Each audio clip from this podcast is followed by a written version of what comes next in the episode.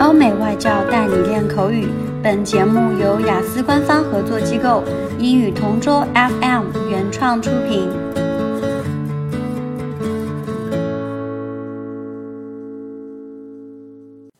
Describe an occasion when you met someone for the first time.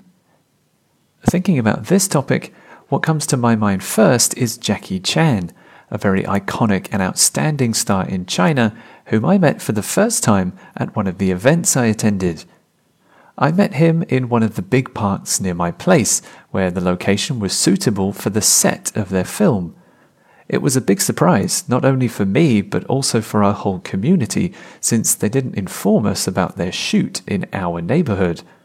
If I'm not mistaken, it was three years ago when I got the chance to see him personally. From my impression, Jackie Chan is such a hilarious, good looking, and versatile actor. Before the film shoot, I only saw him in films, and I thought I may have no chance to talk with him since there were so many fans and media. Finally, I talked with him and got the opportunity to shake hands and even take a photo with him.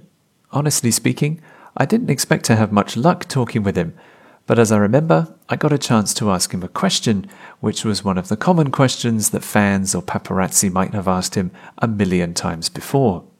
I asked him, What is the secret of success? He considered it for a few seconds and just said, Hard work and humility, then smiled back. Although that's just a short and simple answer, I fully understood what he really meant. The chance to meet Jackie Chan was indeed an unforgettable time for me. It might have been a short time, but I consider it as a precious and meaningful moment. If I get another chance, I would like to ask him more about techniques in martial arts. Likewise, I want to know more about how he handles pressure, expectations, and failures that led him to become the best person he could be.